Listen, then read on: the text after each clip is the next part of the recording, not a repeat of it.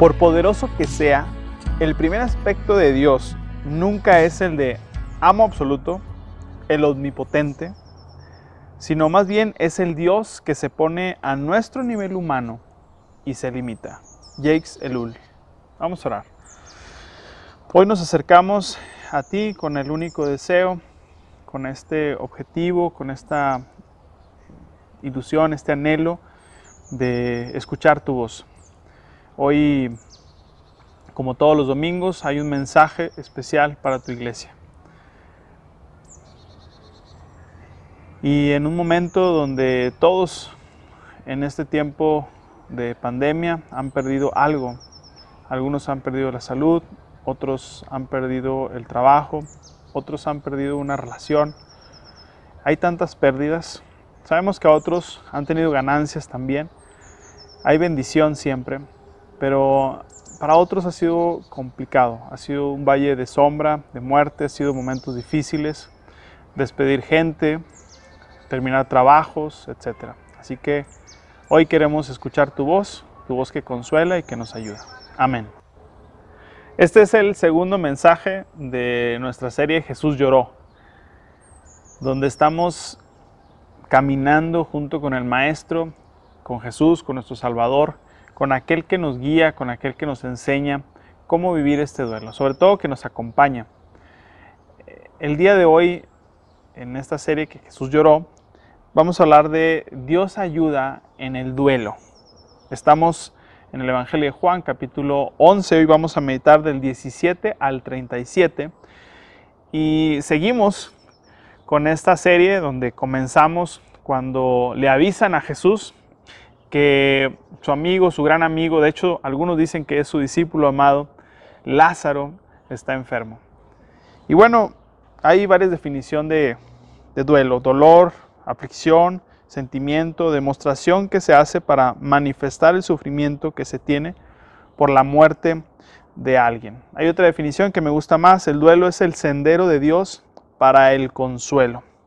Duelo puede ser de muchos aspectos, de, de salud de la muerte de un ser querido, pero también la pérdida de un trabajo, de una relación, de un miembro del cuerpo, un hijo se va, es la separación de algo que era importante para nosotros. Y entonces se vive un duelo. Y hoy vamos a hablar de esta historia de Lázaro, que como dije en el otro mensaje, Lázaro significa Dios ayuda.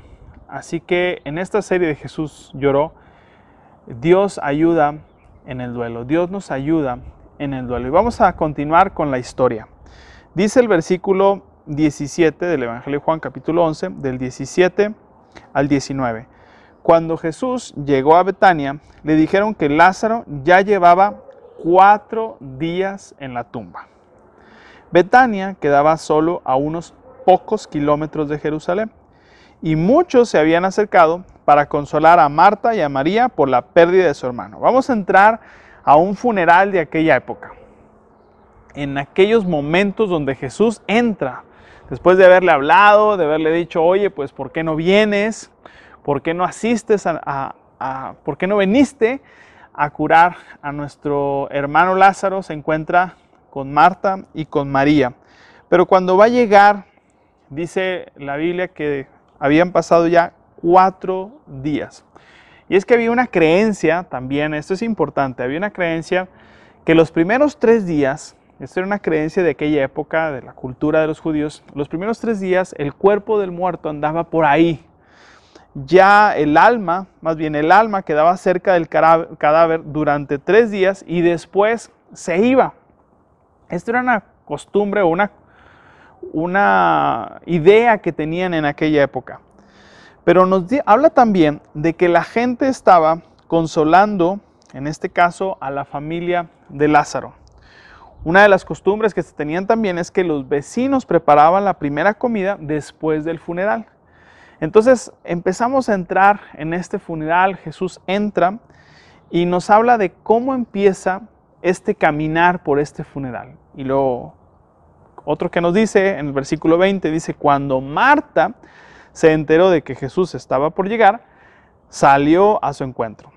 Pero María se quedó en casa.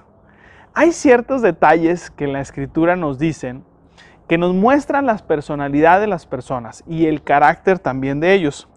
Las reacciones de las respectivas hermanas es diferente.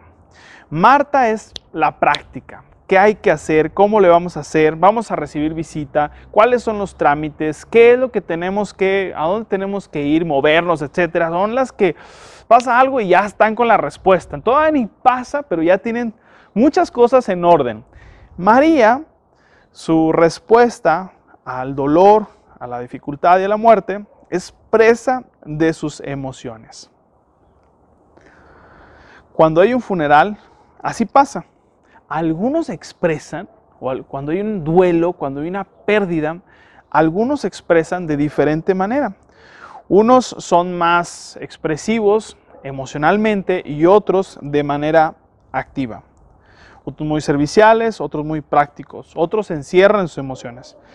Y esto pasaba en el funeral de aquella época, pasaban un tiempo donde la gente los iba y los visitaba cuando enterraban a una persona, cuando sepultaban a una persona, en unas sepulturas como de piedra.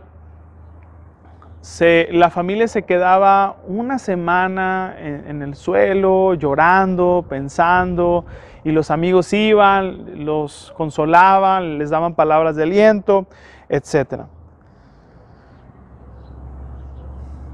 Bueno, nos dice primero que Marta se enteró de que Jesús estaba ahí y rápido salió a su encuentro. Versículo 21. Marta le dijo a Jesús, Señor, y aquí empieza una serie de pláticas con Jesús que nos ayudan también a nosotros. Dice, Señor, si tan solo hubieras estado aquí, mi hermana no habría muerto. ¿Qué te suena cuando le pregunta Marta a Jesús si tan solo hubieras? Los hubiera cuando hay un duelo son increíbles. Es que hubiera hecho. Y digo porque he andado con algunas personas que han perdido un ser querido, perdido un trabajo, han perdido algo que es importante para ellos. Y entonces viene el, si hubieras, si hubiera dicho cuánto le amaba, si hubiera pedido perdón, le hubiera puesto más atención, le hubiera invertido más dinero, le hubiera perdonado, le hubiera dicho que era especial para mí, hubiéramos arreglado el problema que teníamos. Hay tantos hubiera alrededor del duelo que nos hacen mucho daño. Pero Jesús no dice nada, simplemente escucha lo que Marta le está diciendo y Jesús va a tratar con el problema. Acuérdense que estamos hablando en esta serie de mensajes, en esta serie de mensajes, a través de un Jesús terapéutico, un Jesús que está buscando sanar a las personas. Es tan difícil tener un momento adecuado para despedirse cuando alguien se va, cualquiera que sea la situación, un duelo, la muerte, la separación. Es tan difícil tener el momento de... No lo vamos a hacer nunca. O sea, si nosotros nos pudieran dar la oportunidad, sería, no, nunca quiero que se vaya o no quiero que, pase así como está pasando, pero de los, todos los funerales o las muertes en las que he estado con alguien platicando, la verdad es que nunca se alcanzan a despedir del todo. Quisiéramos que fuera así como en las películas, que está en la cama, en el lecho, despidiéndose, diciéndole a todos bendiciones, todo lo que piensan, llorando, abrazándose, pero esto no sucede así ahora. Ahora muchas veces ni siquiera lo que estamos viviendo ahora en este tiempo es que ni siquiera podemos ver el cuerpo de la persona, ni siquiera podemos visitarlo antes de que parta. Hay tantas cosas difíciles. Y empiezan los hubiera, hubiera hecho, hubiera estado. Y esa es una carga tremenda espiritualmente y emocionalmente, la falta de perdón. Recuerdo que una mujer me pidió que visitara a su pareja que tuvo un accidente. Estaban en separación, pero tuvo un accidente muy fuerte, estaba casi eh, a punto de morir. Me pidió que lo visitara allá en México. Fui, visité a la persona, platiqué, oré, etc. Y recuerdo muy bien que después me dijo esta persona, oye, quiero que platiques con mi hija porque esta persona que fue a visitar a los días falleció, tuvo un accidente fatal, entró en coma y después murió. Después de eso, su mamá me pidió que fuera a hablar con su hija. Mi, hijo, mi hija está tan afectada que no puede dormir, le escucho llorar todo el tiempo. Digo, a todos nos afectó, pero mm, no sé por qué a ella le está afectando tanto. Hablé con ella un día, le dije, oye, pues qué pasó, las preguntas, cómo te sientes, qué ha pasado, algo pendiente que, no sé, alguna situación ahí quedó pendiente con tu papá o por qué esta expresión es de dolor. Y dentro de todas las cosas que me dijo, es que me dijo el último día que vi a mi papá, mi papá iba muy tomado, de hecho tuvo un accidente, estaba muy tomado y fue y tuvo un accidente muy fuerte, fue y chocó y eso lo llevó al hospital. Pero antes de ese accidente, yo, yo fui la última en hablar con él. Entonces, cuando estaba platicando con él, él empezó a gritar, yo le dije algunas cosas y después de, eso yo le dije, ojalá y te mueras. Imagínense la carga de esta joven que le dijo a su papá que no, no, no, ¿sabes qué? Por lo que pues, una discusión, ojalá y te mueras, va el papá, tiene un accidente y después de unos días se muere. Estaba totalmente devastada. Me dijo, no le he dicho a nadie esto y necesito tener paz. Le dije, mira, a veces son muy duros con nosotros. Tu papá hubiera tenido un accidente, sí o no le decías, porque iba alcoholizado y tú no, le, tú no lo llevaste a eso. Tienes que ser responsable de tus acciones. Así que lo único que puedes hacer es perdónate, porque Dios te perdona y estoy seguro que tu papá te hubiera perdonado. Pero los hubiera, le hubiera dicho, le hubiera comentado algo. Y Marta estaba en esta situación. Si le hubiera, si hubiera hecho algo. Versículo 22. Pero aún ahora yo sé que Dios te dará todo lo que pidas. Así dice el versículo 22 Marta. Jesús le dijo, tu hermano resucitará.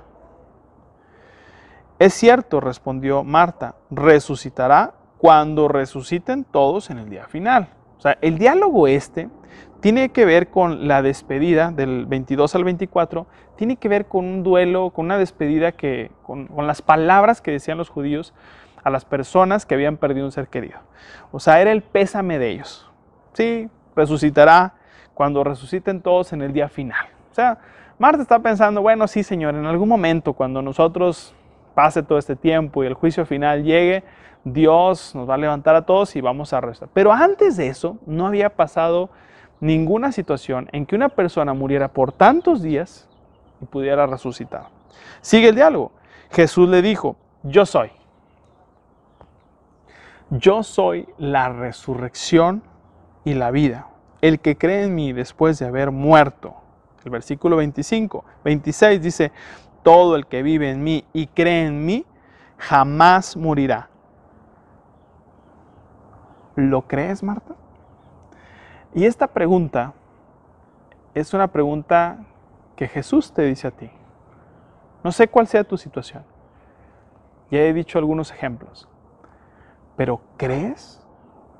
Esa es la pregunta. ¿Estás creyendo en Dios? ¿Le estás creyendo a Él? Una de las palabras que más se repiten en el Evangelio de Juan es cree. Porque la gente, aunque veía señales, no creía y seguía incrédula. ¿Te suena algo parecido a nuestro tiempo? Bueno, Jesús le dice, ¿lo crees, Marta?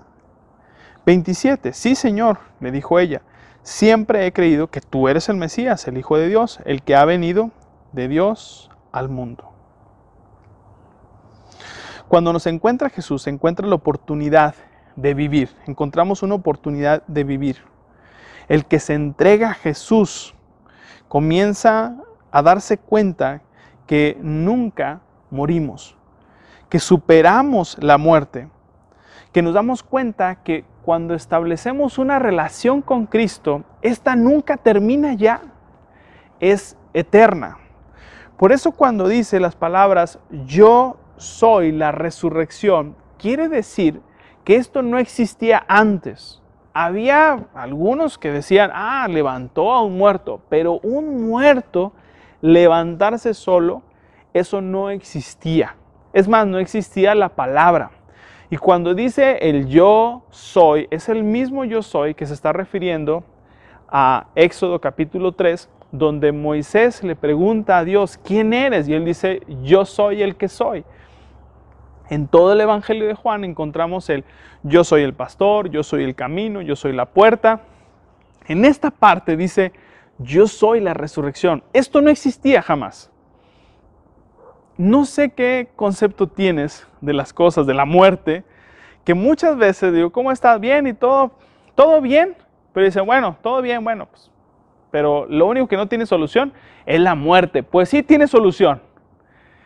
Y la solución es esta. Jesús dice, yo soy la resurrección. Con Él empieza una etapa muy diferente en la vida. Él nos muestra algo que no teníamos idea. Porque todos decíamos, bueno, pues sí, dicen la resurrección como Marta, pero nunca antes, ningún, hasta la fecha, ningún maestro se ha levantado, ningún hombre en la tierra se ha levantado solo, solamente Cristo es el único que ha resucitado. Y Él dice, Marta, yo soy la resurrección y yo soy la vida. Y cuando nosotros establecemos una relación con Cristo, esa es la fe que tenemos en, en Dios, que un día nos vamos a encontrar delante de Él cara a cara. ¿Te emociona eso? ¿No te llena de alegría? Que nosotros pensábamos muchas cosas de la muerte, pero que Jesús dice, yo soy la resurrección y la vida. Sabes, no vas a morir. Es lo que le está diciendo Jesús. Cuando crees en mí, tú tienes vida eterna. Y tienes una vida eterna en mí. Versículo 28. Luego Marta regresó a donde estaba María, los que se lamentaban, y la llamó aparte y le dijo, no, es que esta Marta es tremenda, es ansiosa, es ansiosa. Dice, el maestro está aquí y quiere verte. Miren, al menos el texto no dice que Jesús quería ver a María. Obviamente iba a verlas a las dos, pero Marta, en su ansiedad, cuando dicen, el maestro llegó Jesús, ¿cómo? Ya tenía todo listo, ¿no? Ella va y corre para buscar a Jesús. Cuando llega, tiene esa plática, regresa y le dice a María, María toda está ahí llorando y se queda María, ay, Dios santo. Oye, María, eh, el maestro te está llamando. Pero Jesús no le llama. Ve como las personalidades de las hermanas. 29. Entonces María salió enseguida a su encuentro. Va con Jesús. Cuando los que estaban en la casa consolando a María la vieron salir con tanta prisa, creyeron que iba a la tumba de Lázaro a llorar. Así que la siguieron. Así como que... Cuando María llegó y vio a Jesús, cayó a sus pies y dijo, Señor, si tan solo hubieras estado aquí, mi hermano no habría muerto. ¿Dónde escuchamos estas palabras? Tanto de una persona que es dinámica, proactiva para poder hacer algo, como una persona que más introvertida, encontramos en las dos una pregunta si tan solo hubieras estado aquí. Una frase, si tan solo hubieras estado aquí, mi hermano no habría muerto. Llama la atención cómo esta mujer llega a los pies de Jesús. ¿Se acuerdan? En el versículo, en este mismo capítulo, versículo 2, dice que María era la misma mujer que tiempo después derramó el perfume costoso sobre los pies del Señor. Así que podemos acercarnos a Jesús por su gracia, por su amor, por su gratitud, pero también en medio del dolor. Y en este tiempo, María estaba pasando por un dolor en su corazón, estaba pasando por una tristeza. Y la misma forma en que se acerca con Jesús para adorar, ahora lo adora de una manera diferente, con lágrimas en sus ojos. Y es que muchas veces el orar y llorar o llorar solamente nuestras lágrimas, a veces ni siquiera hablamos. Solamente decimos, Dios, aquí estoy. Y esa es una adoración a Dios. Y eso es lo mejor que puedes hacer. Porque estás yendo con aquel que puede darte el consuelo que necesitas oportunamente. Nadie te va a entender. Solamente el Señor Jesús camina en este valle de sombra y de muerte. Así que María llega y cae a los pies del Maestro y Jesús se enternece con eso. Fíjense lo que dice el versículo 33. Cuando Jesús la vio llorando y vio que los demás se lamentaban con ella, se enojó en su interior y se conmovió profundamente. 34. ¿Dónde lo pusieron? Les preguntó. Ellos le dijeron, Señor, ven a verlo. Entonces Jesús lloró.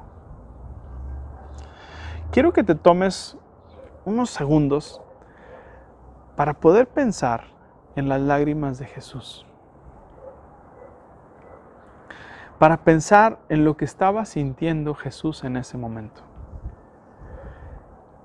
Quiero que medites en, esta en este pequeño versículo. De hecho dicen que es el versículo más pequeño de toda la Biblia. Jesús lloró. Y vean cómo Jesús atiende a Marta y a María de una manera muy diferente. A Marta Jesús no llora, racionaliza, ¿ok? Fíjate que la muerte, etcétera, la resurrección, hablan de esos temas. Pero con María llora. Con María tiene una empatía. Algunos comentaristas decían que Jesús llora por la ignorancia de todos los demás, Jesús se molesta y llora, entonces, o lloró porque, em, pues simplemente porque sintió este compromiso. Yo no creo. Yo creo que Jesús, siendo Dios, sentía en su corazón el dolor de las personas. Y que este Jesús sabía pero no sabía del todo lo que iba a suceder. Basándonos en el pasaje ese de Filipenses de queriendo ser Dios, no quiso ser Dios, yo creo que Dios le iba dando solamente a Jesús lo que necesitaba en el momento y, le daba la indicación. Y él tenía que dar el paso de fe. Pero como era una relación tan estrecha, él sí le hacía caso. El problema de nosotros es que a veces Dios susurra algo en nuestro oído, nos dice algo o nos grita algo y nosotros, no, eso está bien difícil. No, eso voy a hacer el ridículo. Pero en el caso de Jesús era una obediencia perfecta y él va a este velorio y yo creo que Dios le dice algo. Pero él al ver la tristeza de los demás llora. Hay un profundo dolor de Jesús. ¿Cómo ves a este Jesús que muestra sus emociones? Se enojó en esta parte, sintió tristeza y lloró. Digo porque muchas veces cuando pasamos algo, un dolor, como que tenemos la idea de que no, es que, ¿por qué no lloras? No, es que pues, pues alguien tiene que ser el fuerte. Así me dicen a mí muchas veces. No, es que pues soy el hombre de la casa y alguien tiene que ser el fuerte no, es que yo no, puedo llorar, es que después si lloro, pues voy a desanimar a los otros. Como que pensamos que llorar es para los débiles. Bueno, este pasaje nos dice que llorar es parte de los regalos que Dios nos ha dado para poder experimentar la sanidad. Y cuando uno llora, de hecho las, las lágrimas contienen salecita, bueno, estoy haciendo una alegoría, pues la sal a veces cura nuestra alma, el, salir, el llorar. De hecho, veía un reportaje cómo las lágrimas son diferentes químicamente cuando lloras porque te pegas, un golpe, ese dedito chiquito que duele con todo. Sale la lagrimita así de cocodrilo. Cuando lloras de risa, cuando lloras con una cebolla, cuando lloras por tristeza. Los componentes son diferentes. Hasta en eso Dios es increíble. Así que llorar es de hombres y es de personas fuertes. Y es una herramienta que desgraciadamente en nuestro México lo que hacemos muchas veces es, no, échale ganas. No, no, no, ¿para qué? No, no hay que llorar. Y pasamos muy rápido este proceso del, del duelo, del dolor. Y no, señores. Dios nos dio la oportunidad, nosotros seres humanos, que nos dolemos. Pero como tenemos este positivismo en extremo, que no, todo es felicidad, no, no, échale ganas, que esas cosas les decimos a las personas, pero hay un dolor profundo. Así que cuando alguien viene a mí y me dice, oye, perdí un ser querido y todo, pues ¿cómo empiezo a vivir ese dolor? Llora. Lo primero es que llores, porque eso va a traer sanidad a tu vida. Gente creyente que dice frases como, bueno, sabemos dónde está. Pues sí sabes dónde está, pero lo vas a extrañar. Si uno cuando sabe uno que está en otra persona, en otro lugar, y que sabes lo vas a volver a ver, lo extrañas y también te da tristeza. Yo me acuerdo cuando fui a estudiar la maestría, que dejaba de ver a mi familia una semana, pues yo sabía dónde estaban, pero me daba tristeza no verlas. Bueno, en el momento del duelo, a veces como creyentes o como sea, decimos, ah, no, ya está en el cielo, entonces eso está bien. No, pues lo extrañas, porque ya no lo vas a volver a ver. Entonces es el momento de llorar. Brené Brown dice, le, hizo una pregunta a unos soldados así muy acá, picudos, de sus fuerzas especiales. les preguntó que les dijeran un acto de valor el que no, en el que no tuvieran estos ingredientes, coraje, incertidumbre, riesgo y exposición emocional. O sea, ¿alguna vez, chicos, les dijo, ustedes han hecho un acto de valor que no contenga estos cuatro ingredientes, coraje, incertidumbre, riesgo y exposición emocional. Y dijeron, pues no, siempre hay esto. Y es que la vulnerabilidad no nos gusta ser vulnerables. Pensamos que el llorar nos hace ser vulnerables ante la gente o ante la sociedad. Y ay, qué pena, qué oso, no sé. Pero es algo que desgraciadamente nos hemos puesto fachadas en nuestra cara y nuestra máscara tal vez una sonrisota, pero por abajo esa máscara está sufriendo y llorando. Nuestra cara, nuestra alma está sufriendo. Así que Jesús nos muestra, nos da una muestra, un ejemplo. Jesús lloró. Si él sabía o no sabía, pues no sabíamos. Lo que sí es que Jesús llora y se muestra vulnerable. Se muestra vulnerable ante esto. Juan 11:36, las personas que estaban cerca dijeron, miren cuánto la amaba. Pero otros decían, el 37, este hombre sanó a un ciego, ¿acaso no podía impedir que Lázaro muriera? Las diferentes reacciones. Siempre hay en el funeral, en momentos de tristeza, momentos de duelo, opiniones diferentes. Unos decían, mira cuánto lo amaba. Y otros, en tono de reclamo, oye, pues no que era su amiguito Lázaro, anduvo sanando mucha gente, no podía haber venido antes. Como una especie de reclamo. ¿Acaso no podía impedir la muerte de Lázaro? Pero esta es una parte donde Jesús nos muestra que Él está interesado en nuestras vidas. Este Jesús es un Jesús que es vulnerable.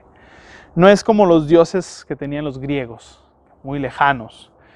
Este Dios es un Dios que se acerca con nosotros y que nos da miedo, nos da temor ver tanta humanidad en Jesús, tanta vulnerabilidad y aún siendo Dios mismo. Eso nos asusta. Pensamos muchas cosas.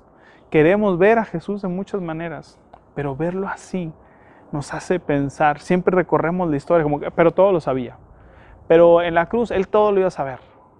Sí sabía, pero él lloró, sufrió y nos puede entender completamente a nosotros. En este tiempo de duelo, si tú estás pasando un duelo, estás pasando por un momento difícil, un momento donde no entiendes nada, mi recomendación es llora.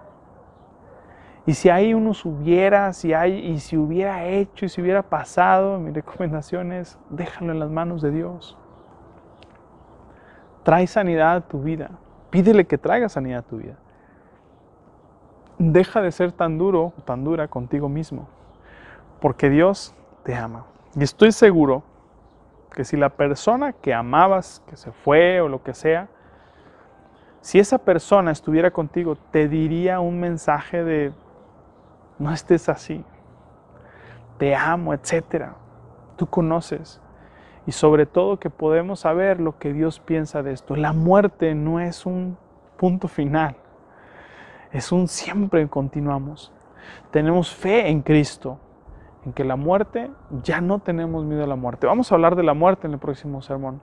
Hoy quiero hablar del duelo, de este pase, de este momento de desesperación, de tristeza, de no saber qué va a pasar. Quiero terminar con una ilustración. Dicen que una familia había perdido un ser querido.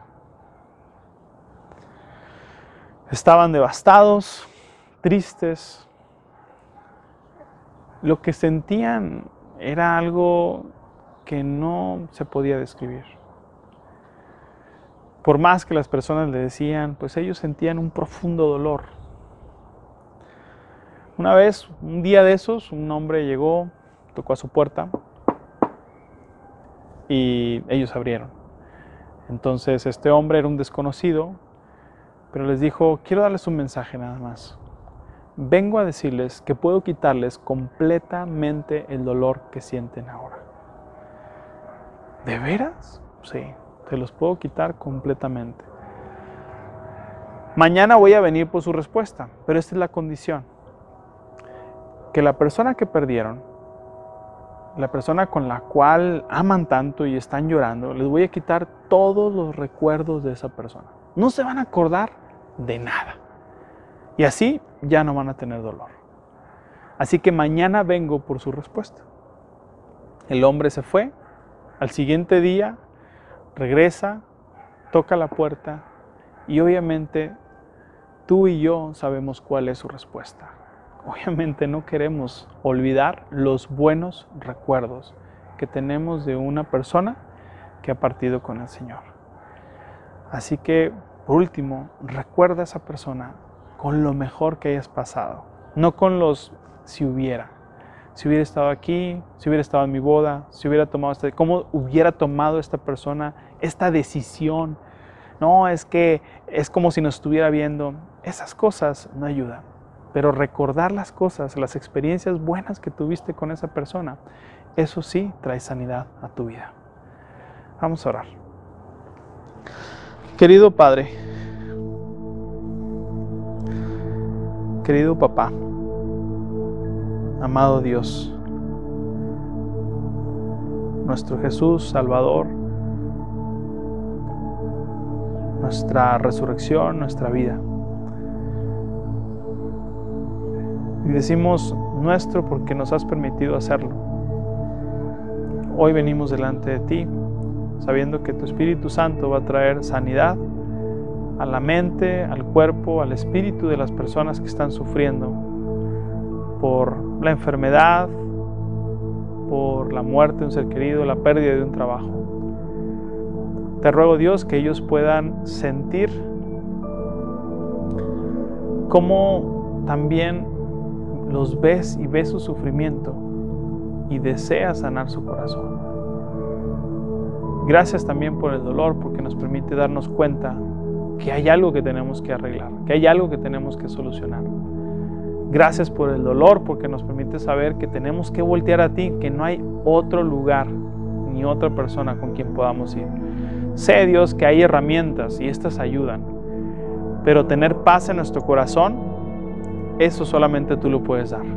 Así que en el nombre de Cristo Jesús te pido por todas las personas que van a escuchar este mensaje, que tú traigas paz, que traigas tranquilidad a sus corazones y que puedan Dios verte a ti en el nombre de Jesús sabemos que las personas que, que están en tu presencia las vamos a volver a ver en un momento. Pero en este momento, Padre, queremos que tu presencia sea medicina para nuestro cuerpo y para nuestra mente. En Jesús, amén. Que Dios te bendiga.